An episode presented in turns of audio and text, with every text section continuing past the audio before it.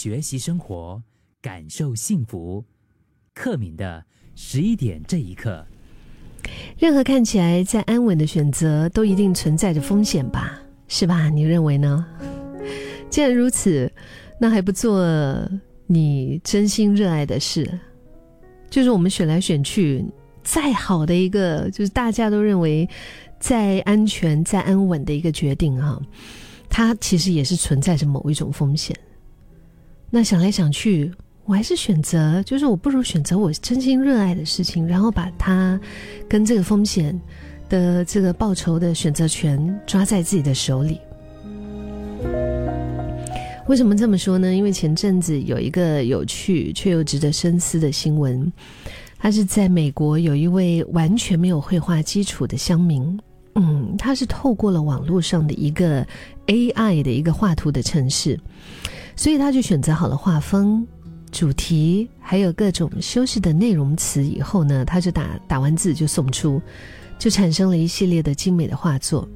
他就这样子送去比赛，他拿下了一个美术竞赛的第一名。结果这个人他拿了大奖以后，他自己大方的跑出来，他就坦白的分享了创作过程。那主办单位呢，因为竞赛规则。没有禁止，所以维持给予他奖项。但是你想象一下啊，他就是大方的跑出来，就是坦白分享他的所谓的这个开关引号的创作过程，因为他是完全对于绘画，他是完全真的是一窍不通的。他就是拿了这个网络上的这个 AI 的画图的这个程式，乒乒乓乓打完字，冰那个东西就出来了。所以他把这个东西讲出来以后，哈，虽然主办单位还是给了他讲，可是网民的口水啊，网络上的那些讨论呢，哇，瞬间就炸开了锅。那些讨论的话题呢，不外乎就是艺术的本质啊，又或者是，哎呦，这样的一幅画是不是可以称之为创作？这种可以用创作来形容吗？但有更多关关于创意工作者。那和对艺术界未来的一些忧心。如果连我们大部分人向来深信不可能被机器人取代的美这个领域都能被颠覆，那么这世界上究竟还有什么工作是安全的呢？所有的工作，所有的事情都一定是有风险的，只是你有没有看见？只是你能不能够承受得起，而且多半也不是你，就是说你够努力啊，你够优秀啊，就保证可以一定能够安然度过的，对吧？就好像以前爸妈喜欢叫我们找一份铁饭碗，呵 呵小时候我记得爸妈有说过“铁饭碗”这个字，就是希望孩子有一份稳定的工作啊，而且最好是什么？钱多事少，离家近，一路开心到退休，是吗？但是看起来稳定安全的工作，它也是可能遭遇某一种系统性的风险的。就好像我们刚刚聊到的 AI 画家的故事，或者是这两年来因为疫情的关系伤害了多少的商家，还有耳熟能详被数位相机毁灭了的底片的产业。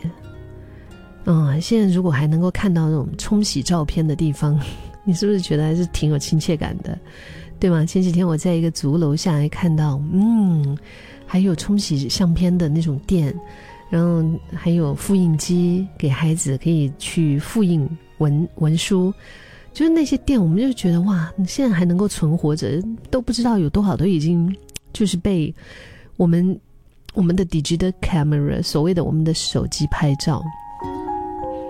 嗯，相机也是啊。现在就是，除非是那种真的是相机控，对摄影哈特别有一份执着的，他真的还是会坚持用相机。但大部分的朋友就不会再去想说，哦，买个相机来拍照，就手机要怎么拍都可以。然后大家修图修到各种，这个世界的趋势真的是说变就变。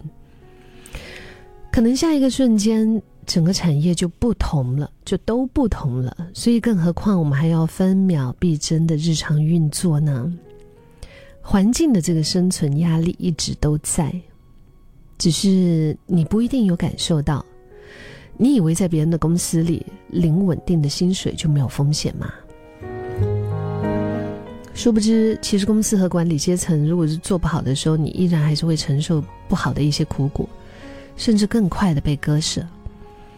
所以，其实最终看来，我觉得那些所有最安稳的机会啊，从来都没有像我们想象中的那般那般，就是哇雷都打不动的那种美好，没有这件事。我们眼睛里面看到的很多的一些事情，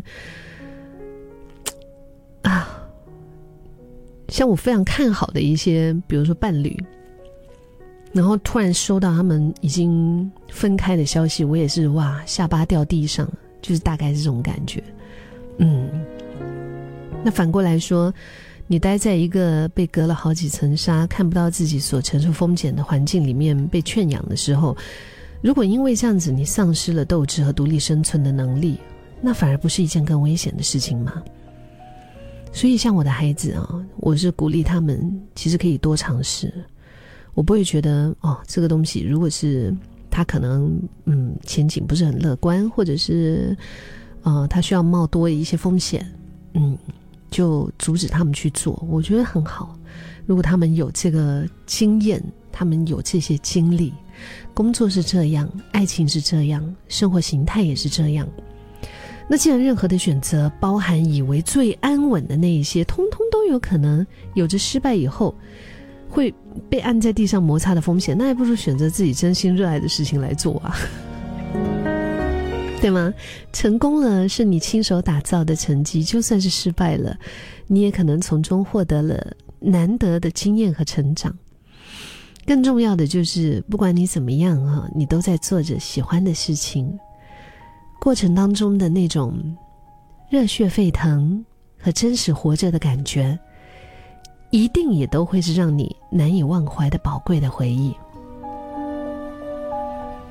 所以，如果今天你是刚好面对着一些抉择，就不要再害怕、踌躇，勇敢的踏出你想要的那一步，就是为了。你想要的生活，去拼一回吧。